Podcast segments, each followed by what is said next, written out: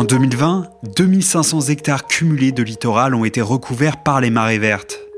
Ces algues, elles reviennent chaque année avec les beaux jours et polluent les plages de la région.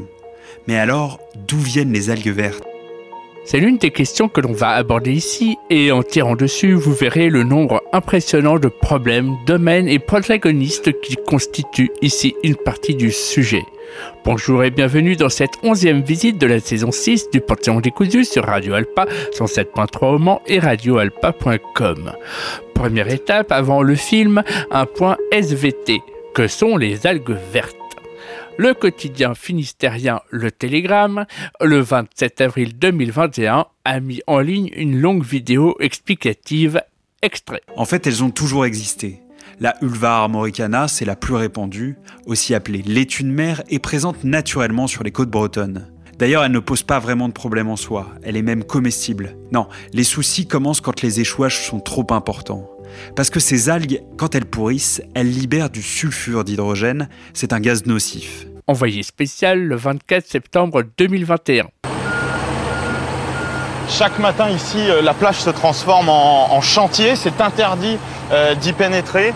Et ici on ramasse des tonnes d'algues tous les jours de mai à septembre.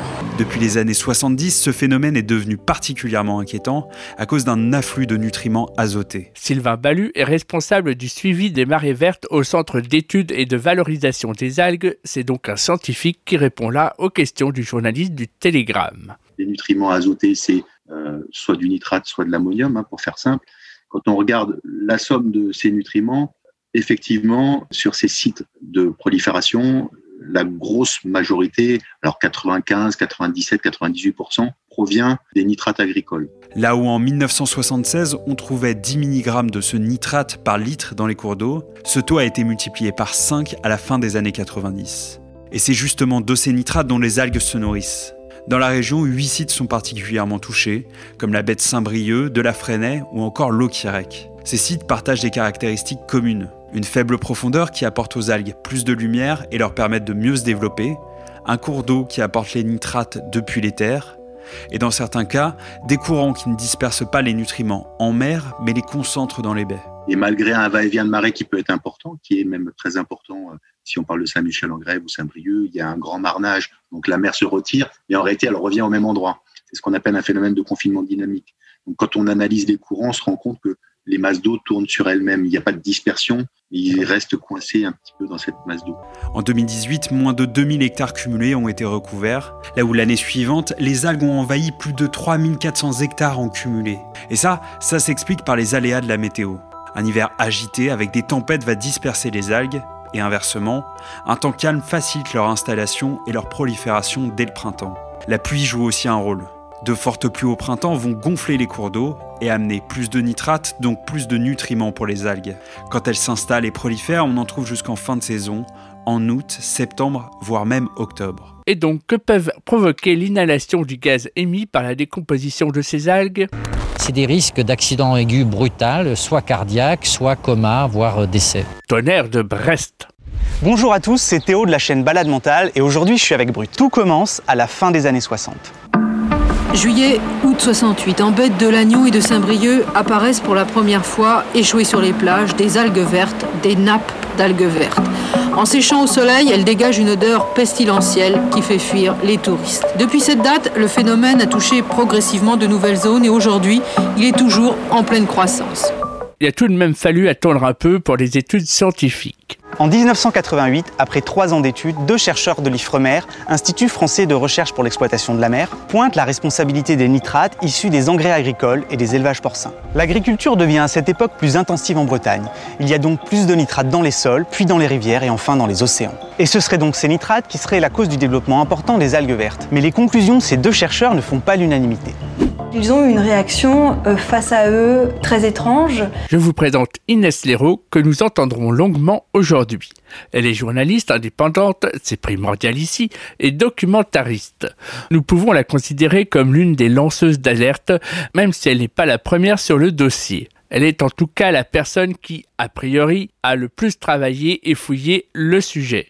Une réaction de gêne, de silence, et finalement, les élus leur ont dit que c'était pas possible, qu'il fallait revoir ces conclusions et que, d'après leurs propres études faites en parallèle, les algues vertes seraient plutôt liées aux phosphates émis par les stations d'épuration des villes. L'histoire continue quand en 1989, le journal Ouest France publie un article les algues vertes ont peut-être tué. Quelques jours plus tôt, un jogger de 26 ans a été retrouvé mort dans un amas d'algues vertes. Conduit à l'hôpital, il est pris en charge par Pierre Philippe, un médecin urgentiste. C'est alors la première fois qu'on parle d'un danger toxique des algues vertes, avec des conséquences possibles pour la santé.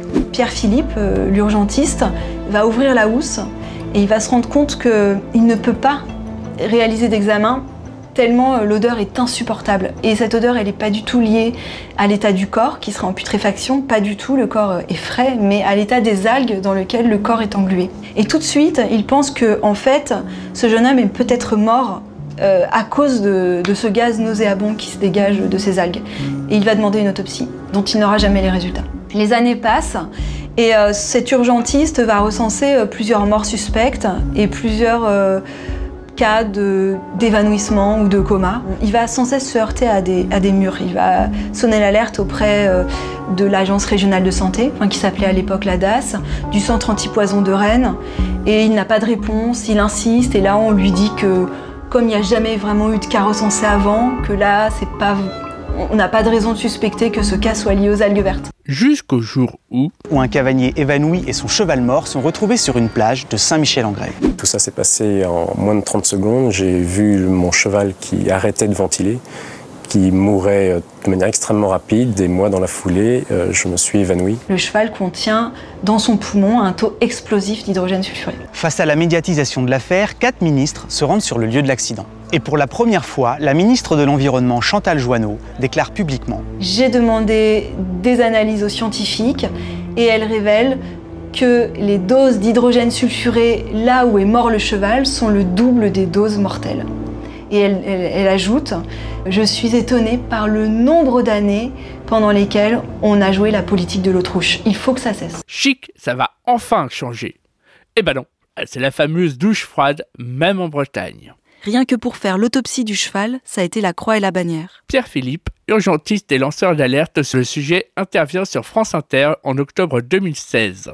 Alors j'ai eu des oppositions, mais alors euh, les services vétérinaires qui ne voulaient pas. Il fallait que ça soit une demande des autorités sanitaires. Enfin, ça a été vraiment une plaie euh, pour obtenir cette autopsie. Il faut nettoyer les plages et c'est ce que nous allons faire. L'État va prendre à sa charge financièrement. En 2009, notre Premier ministre était sartois. Vous l'avez reconnu? Bah oui, il s'agit bien de François Fillon avec lui, sûr, ça va changer. Euh, le nettoyage des plages qui sont les plus touchées, de manière à ce qu'il n'y ait plus de problèmes de santé publique. Nous avons pris avec les agriculteurs des engagements extrêmement précis de réduction considérable euh, des euh, intrants agricoles. Pour résoudre le problème, un plan algues vertes est donc annoncé en 2009. Il doit d'un côté permettre le ramassage systématique des algues vertes sur les plages pour éviter de nouvelles intoxications, et d'un autre côté en s'attaquant à la source en réduisant les rejets de nitrate par l'agriculture. Deux ans plus tard, en 2011, 36 sangliers, 5 ragondins et un blaireau sont découverts morts aux abords de l'estuaire du Gouessant.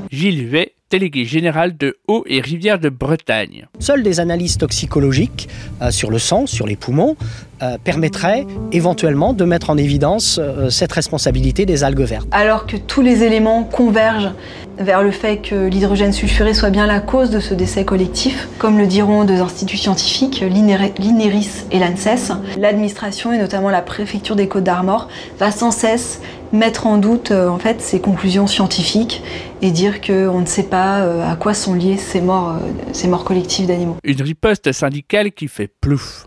Pour se défendre face à de nouvelles critiques qui visent l'agriculture intensive, un syndicat agricole organise alors un match de foot sur une plage proche pour prouver qu'il n'y a aucun risque. Il n'y a aucun souci, effectivement. Ici, ben, là, on est là, il n'y a aucune odeur, il n'y a aucune, euh, aucune pollution apparente. Oui, euh, ce n'est pas la même plage. Faudrait être pile sur place, pas à 500 mètres ou 2 km. On a fait les efforts depuis 20 ans. Bon, ça va continuer mais on ne peut plus accepter d'être pris pour les seuls responsables de tout ce qui se passe dans cette baie. Ah mais personne ne dit que vous êtes les seuls. Hein. Les, les, décideurs économiques du monde agricole, les responsables de l'agroalimentaire vont par différents moyens essayer de maîtriser le discours sur les algues vertes, de créer un contre-discours, de produire du doute en disant ces algues vertes, on ne sait pas exactement d'où elles viennent. Interrogé par France Inter en 2016, Christian Buzon était alors le président de l'Institut de l'environnement et de la santé. On a voulu voir un symbole avec ces marées vertes du revers de la médaille de l'agriculture euh, soi-disant intensive, sans faire la démonstration réelle que cette cause était sérieuse et valable. Vous êtes quand même financé par euh, des grosses entreprises de l'agroalimentaire. Je n'ai pas à vous parler de ça, c'est hors sujet quoi.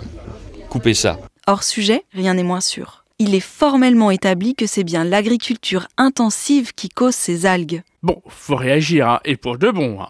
Balade mentale en 2019. En 2016, un deuxième plan algue verte est annoncé. Il est censé durer jusqu'en 2021. Mais le 8 septembre de la même année, un jogger est encore retrouvé mort dans l'estuaire du Guessan. L'homme de 50 ans serait décédé en tentant d'aller au secours de son chien. Pour les écologistes, le coupable se trouve à même le sol. Sur cette affaire, rien n'a été fait. Pas de prise de sang. C'est simplement l'autopsie après, euh, suite à notre demande. Or, il aurait fallu que la prise de sang soit faite, comme euh, quand il y a un accident sur la route. André Olivreau, président de l'association Alto Marée Verte, donnait son avis et Inès Thérault, toujours en 2019, de souligner l'un des paradoxes des pouvoirs publics. Le procureur de Saint-Brieuc va dire au, au, terme de deux mois qu'aucun lien ne peut être fait entre les algues vertes et la mort de ce jogger, mais dans le même temps, il va demander aux mairies de vraiment mettre des panneaux pour dire que cet endroit, l'estuaire du Guessan, est très dangereux. Et concernant la gestion des conséquences, les centres de retraitement des algues vertes n'arrivent pas à venir à bout de ces algues vertes. Ce qui fait que le centre de retraitement, par exemple, de l'Antique, a été obligé de fermer et que ces algues sont euh, dans les côtes d'Armor épandues dans les champs. Pourtant, il y a beaucoup d'argent qui tombe, pousse et coule dans le milieu. Hein. France Inter 2016. Des centaines de millions d'euros ont été engloutis pour réformer le modèle agricole. Le comble, c'est qu'une partie de cet argent a servi, au contraire, à augmenter la taille des exploitations. Il y a une certaine euh, complicité euh, des services de l'État qui n'ont pas mis les moyens nécessaires pour contrôler les producteurs, et du coup, euh, ben, l'argent était mis un peu dans un panier vide. Quoi. Et le conseil régional présidé par Jean-Yves Le Drian ne fait rien pour arranger les choses. Il vient de supprimer ses aides à un conseil scientifique indépendant qui travaillait justement sur les algues vertes. Non seulement il y a de l'argent, mais le ramassage des algues arbore une note ultra salée, envoyé spécial le 24 septembre 2021. J'ai rendez-vous avec François David. Bonjour. Bonjour. Il organise le ramassage des algues vertes pour les communes. Ça, ça s'est échoué quand ça? Ça s'est échoué cette nuit. La marée était haute à 7 heures. Et quand elle s'est retirée, voilà ce qu'elle a laissé en haut de la plage. En une seule nuit? En une seule nuit, oui. Donc on estime qu'il y aura euh, un peu plus de 100 tonnes, un peu moins de 150 tonnes ramassées ce matin. C'est énorme. Oui, enfin c'est une, une, grosse année, ouais. C'est allé jusqu'à jusqu'à 600 tonnes, ouais. 600 tonnes par ouais, jour Ouais, sur certaines années, ouais. Vous voyez, ce sont des algues très fines, donc on les ramasse avant qu'elles ne soient en état de se décomposer. J'imagine que mobiliser tous les jours des engins de chantier comme ça, de mai à septembre, ça coûte cher ça ça coûte cher. On est entre 300 et 700 000 euros de coûts de, de, ramassage, transport et traitement chaque année. Voilà. Entre 300 et 700 000 euros par an Et ça, c'est de l'argent public C'est que de l'argent public, ouais. Et encore, quand ces algues peuvent être ramassées, le maire dit Lyon. Donc là, en fait, vous avez pris la décision de condamner la plage. C'est ça. Là, c'est vous qui avez signé cet arrêté municipal Exactement, le 2 juillet. Dès qu'on descend, bah, vous voyez, vous arrivez sur des sites rocheux ou vaseux, dans lesquels en fait nos engins, les engins euh, qui ramassent, euh, c'est-à-dire tracteurs, bah, ne peuvent pas y aller. Et ben là, en fait, on se retrouve dans un environnement qui peut poser des problèmes sanitaires, donc on, on ferme le site. Ça fait mal au cœur, ça, de fermer une plage comme ça? Bah oui, surtout quand lorsque vous êtes amené à le faire pour la troisième année sur les cinq dernières années. C'est-à-dire que vous, vous aimeriez qu'on aille euh, ramasser ces algues en mer avant qu'elles ne s'échouent Bah comme on fait pour une marée noire. Non mais parce que pour une marée noire, ça paraît pas choquant. Pour une marée verte, bah faut considérer qu'il faut qu'elle attende que s'échoue. Bah non, non. Pierre-Yves Collem assure qu'il ne cesse de réduire ses apports d'azote. Il essaie de mettre sur ces cultures juste ce dont elles ont besoin. Jamais plus de 200 kg d'azote par hectare, c'est moins que ce que la réglementation lui impose.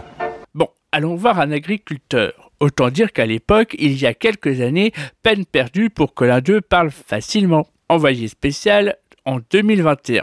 Lui est à la tête d'une exploitation qui compte 90 hectares de culture, 70 vaches laitières et 690 cochons.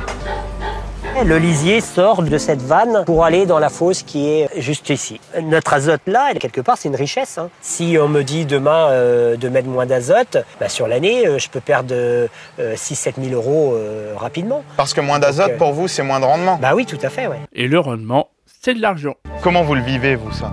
Bah nous on le vit, euh, on le, vit- on le vit mal. Euh, Nous aussi on aime, euh, on aime notre côte, on aime notre mer autant que, que, que les autres et on est démunis. Voilà. Allez, bonne conscience, mais bon employé du système. Faut pas oublier qu'il y a euh, 40 ans, 50 ans, on a demandé à, à nous Bretons de produire, de produire du, du lait, du cochon pour nourrir la France. Et aujourd'hui euh, on est en train de nous tirer dessus pour nous dire euh, stop, euh, faut plus produire.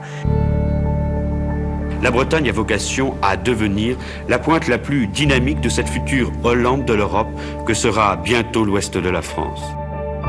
Dans les années 60 puis 70, pour sortir de la pauvreté, la Bretagne s'engage dans l'agriculture intensive, productiviste. C'est d'abord le cochon. Avec 3 900 000 porcs par an, la Bretagne fournit le tiers de la production nationale. Les exploitations grandissent. Le nombre d'élevages explose. 1971, apparition des algues vertes sur les plages d'Ilion. Si vous diffusez euh, ce que vous avez entendu là, euh, on vous attaque. Arrêtons-nous maintenant sur le travail d'Inès Leroux. Pendant des années, cette journaliste indépendante, habitant et travaillant dans les Côtes d'Armor, est la proie de pressions, menaces et toutes sortes d'actes de malveillance. Morgan Large a relaté son calvaire dans un sujet de RSF en juillet 2021. Je ne m'attendais pas à subir des menaces personnelles. Je ne m'attendais pas à ce qu'on vienne chez moi, ouvrir les entrées de champ de mes animaux, notamment des chevaux qui se retrouvés en divagation.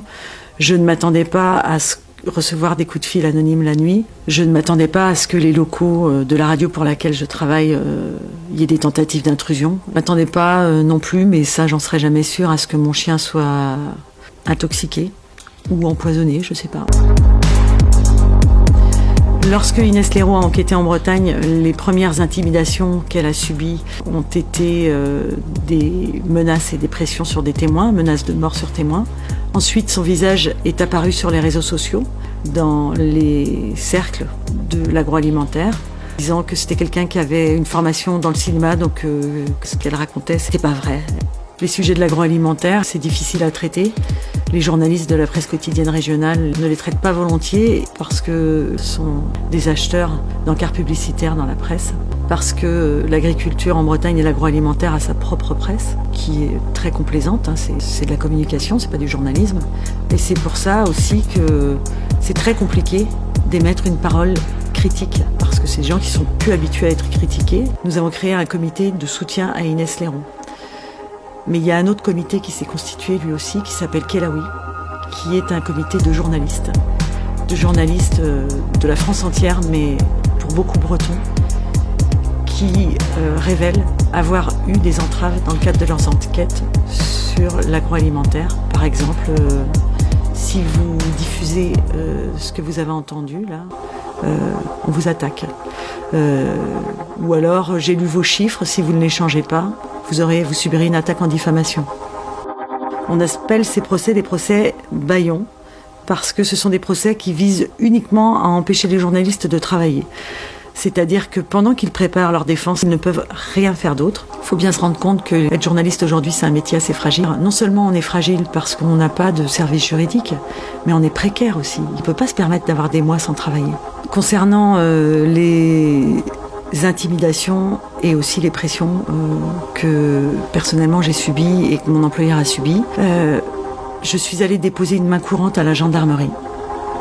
Et concernant les locaux de mon employeur, donc les propriétaires des locaux que nous louons sont eux aussi allés porter plainte on a assez peu d'espoir sur euh, le résultat d'une enquête. Histoire interdite, parce que vous refaites justement euh, l'histoire d'un sujet qui dérange, d'une omerta? D'une omerta depuis quasiment un demi-siècle, d'une fabrique du, du, silence. Le 4 juillet 2019, Inès Léraud est invitée sur le plateau du 19-20 de France 3 Bretagne, cette fois en tant qu'autrice de BD. Pour moi, j'avais pour idée de reconstituer cette histoire, de la retracer et que je me suis moi-même heurté à un, mur du silence quand j'ai voulu interroger les autorités ou les industriels en Bretagne ou l'administration. On savait tout en fait quasiment depuis le début. C'est ce sur quoi j'enquête. Il y a une sorte de storytelling, une fiction qui est produite mmh. par les autorités, par les industriels. En effet, la préfecture des, des Côtes d'Armor euh, écrit un courrier disant qu'un chien est mort sur une plage et que cette mort est sans doute liée à euh, l'hydrogène sulfuré, ce gaz produit par les algues vertes en putréfaction qui ouais. peut tuer aussi rapidement que du cyanure. Et, et voilà, c'est dit au début des années 90. Cela fait donc plus de 30 ans. Il y a eu cette affaire terrible, Thierry Morfoy, c'est un conducteur de camion qui évacue ces algues, donc euh, il, il, meurt euh, en 2009. Ce sont les associations qui ont fait reconnaître les causes réelles de sa mort. Vous leur rendez hommage d'une certaine façon. Oui, enfin clairement, ce livre et cette enquête, elle n'a pu exister que grâce aux scientifiques du CNRS de l'Ifremer, euh, à certains médecins comme l'urgentiste de Lannion Pierre Philippe et aux associations qui mmh. étaient toujours là pour documenter. Et elle rend hommage, car oui, c'est un travail d'équipe. La santé publique est l'affaire du peuple à défaut d'une action toujours irréprochable des politiques. La journaliste Inès Léraud et le dessinateur Pierre Van Hove ne pensaient pas sans doute que leur BD, Les algues vertes, publiée aux éditions La Revue dessinée Delcourt, rencontrerait un tel succès. En août 2022, Yann Lemeur met en ligne une vidéo annonçant l'adaptation de la BD au cinéma. Film réalisé par Pierre Jolivet Inès Léraud. Donc il y a un côté historique, il y a un côté scientifique, il y a un côté sociologique. Comment s'est formé ce, ce, déni, cette omerta? Voilà, on a tendance à accuser les agriculteurs, euh, l'agroalimentaire, mais on voit qu'au départ c'est quand même un programme étatique, une volonté d'industrialiser l'agriculture. Et l'État qui n'a pas voulu entendre les scientifiques lui disant on est en train d'engendrer des marées vertes. Le réalisateur Pierre Jolivet est en tournage dans les Côtes d'Armor depuis le 5 septembre. Inès Léraud, vous en êtes donc la co-scénariste du film, tout logiquement, euh, et conseillère sur le tournage. Le Télégramme, le 17 septembre 2022. Vous avez expliqué que les élus et certains dirigeants économiques vous ferment les portes depuis le début du tournage. De quoi s'agit-il exactement? Alors oui, on observe à la fois énormément de soutien sur le terrain de simples habitants qui nous ont ouvert toutes leurs portes, y compris des des agriculteurs conventionnels qui nous ouvrent leurs élevages, etc. On a de grandes facilités de tourner à plein d'endroits. Et en fait, euh, ça bloque à un certain niveau de hiérarchie sur certaines communes. D'habitude, pour un film de ce cabaret, on a le droit presque automatiquement à plusieurs aides régionales, mais là, à l'heure actuelle, c'est un, un, comité d'artistes indépendants au sein du, du, conseil régional qui a statué par deux fois à la non-recevabilité du scénario. Une première fois pour l'aide à l'écriture, une deuxième fois pour l'aide à la production. Donc par deux fois, on nous a refusé cette subvention au motif que le scénario n'était pas assez abouti. Et, euh, et c'est vrai que nous, ça nous a un, peu étonné parce qu'on a eu les, retours complètement différents du distributeur qui est Ouicourt, qui est un très bon distributeur, de, des chaînes Canal+, France 3 qui, qui, qui soutiennent le film, et puis de tous les retours euh, qu'on a eu sur le scénario. Un lieu resté inaccessible au tournage, c'est l'usine de traitement des algues vertes. Pourtant, elle est le lieu d'un des temps forts de cette histoire. Elle permet de reconstituer une histoire qui a été trop invisibilisée jusque-là, qui est celle de la mort d'un ouvrier du ramassage des algues vertes qui travaillait pour la déchetterie, qui s'appelle Thierry Morfois, qui est mort à 48 ans au volant de, son camion de transport d'algues vertes en putréfaction. C'est aussi tout, toute l'histoire des, morts au travail, et puis en particulier dans, dans les algues vertes, on voit que c'est beaucoup d'accidents du travail qu'il y a eu. Il y a eu plusieurs euh, ramasseurs, même sur les plages, qui ont eu des, des problèmes de vision, de, qui, qui, ont fait des comas au volant de leur camion, etc. On peut pas reconstituer cette histoire ailleurs. Thierry Burlot, dans l'enquête d'Inès Léraud. Thierry Burlot fut à l'époque vice-président de la région Bretagne chargé de l'eau et de l'environnement. Vaste sujet. Il avait donc pas mal de postes dans diverses structures, dont l'usine en particulier. C'est l'histoire de la Bretagne, c'est une histoire douloureuse, mais c'est pas parce qu'elle est douloureuse qu'il faut la cacher. Et je pense aujourd'hui que notre responsabilité collective, c'est d'essayer de, de, comprendre ce qui a pu arriver et, et d'essayer finalement d'éclairer l'ensemble des acteurs publics, de la population, euh, du danger de ces algues. Aujourd'hui, la Bretagne produit plus de la moitié des ports français. Un cinquième des vaches laitières. Allez, on y va. Pierre-Yves Collet m'explique qu'il serait prêt à produire moins, à réduire son cheptel si cela peut faire disparaître les marées vertes. Mais pas à n'importe quel prix. Demain, euh, on me donne euh, 50 centimes de mieux euh, au, au lait, bah oui, je peux baisser de 10 vaches. Mais 10 vaches sur mon exploitation, si tout le monde le fait, c'est c'est énorme. Et pareil pour le porc. Sans donner des subventions, Moins d'azote. moins d'azote. Dernier son venu d'envoyé spécial en 2021, un agriculteur repenti qui, une fois à la retraite, le vénard, est revenu à la méthode ancienne. Dès qu'on critique euh, aujourd'hui euh, un peu justement le développement effréné de l'agriculture, hop, agribashing. eh bien oui, et alors On n'a pas le droit de critiquer Sur la trentaine d'agriculteurs que compte la commune, je sais aussi que certains portent une autre voie. Joseph Cabaret, lui, a tout connu. L'agriculture intensive à ses débuts, puis l'agriculture biologique. Aujourd'hui, Des haricots, des tomates, des salades. il est retraité dans son potager. Vous, vous dites, il y a 50 ans, très vite, on a compris. Qu'est-ce que vous avez compris? Ben, les- ben, ben, que c'est- qu'il y avait une corrélation. Plus on mettait d'engrais, plus ça poussait dans les champs et plus ça poussait dans la baie. C'est-à-dire que plus vous mettiez d'azote, plus il y avait des algues? Bah oui. Le fait d'avoir les algues à côté de nous, par exemple, pour nous, c'était une euh, remise en cause euh, immédiate. On peut pas continuer comme ça, il faut trouver une solution. Pour lui, la question des algues vertes, c'est celle du modèle agricole. On doit changer de logiciel, c'est un changement radical, c'est-à-dire qu'on n'est plus obsédé par les, questions du rendement, on n'est plus obsédé par ça, on va être obsédé par le mieux. On va pas être obsédé par le plus, on va être obsédé par le mieux. C'est ça. Mais l'agriculteur s'en sort grandi en premier, c'est le premier qui s'en sort grandi. Et vous êtes un des rares agriculteurs à dire aujourd'hui l'agriculture a sa part de responsabilité. On n'a pas notre part de responsabilité, on a presque l'entière responsabilité. Si ce n'est plutôt le système agricole, tel que défendu par une certaine voix dominante, voire, comme le disait Inès Leroux, étatique. Il est indéniable de constater toutefois que les choses changent. D'ailleurs, même s'il y a eu des bâtons dans les roues pour empêcher des signatures de la BD, son film, réalisé par Pierre Jolivet avec Céline Salette, sortira en juin de cette année. Là, c'est sûr. C'était la onzième visite du Panthéon des Cousus sur Radio Alpa. Retrouvez le podcast très vite sur radioalpa.com, mais ne nous quittons pas sans musique. Direction 1983 et la plage sur fond de calypso en espagnol par les Italiens de Riguera. Mais là, c'est sur fond de bombes atomiques et menaces nucléaires. Bonne semaine à toutes et tous à l'écoute de Radio Alpa et pour votre santé, mangez de la verdure.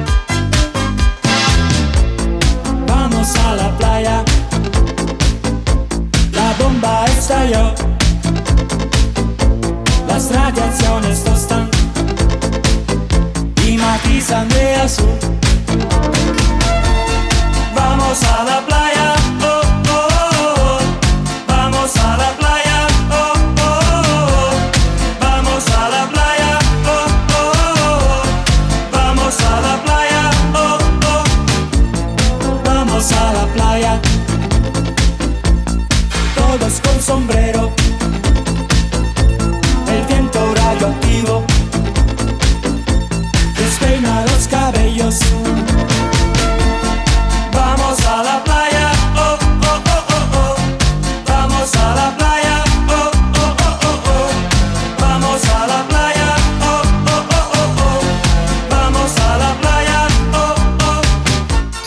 Fléau pour la Bretagne. C'est un fléau.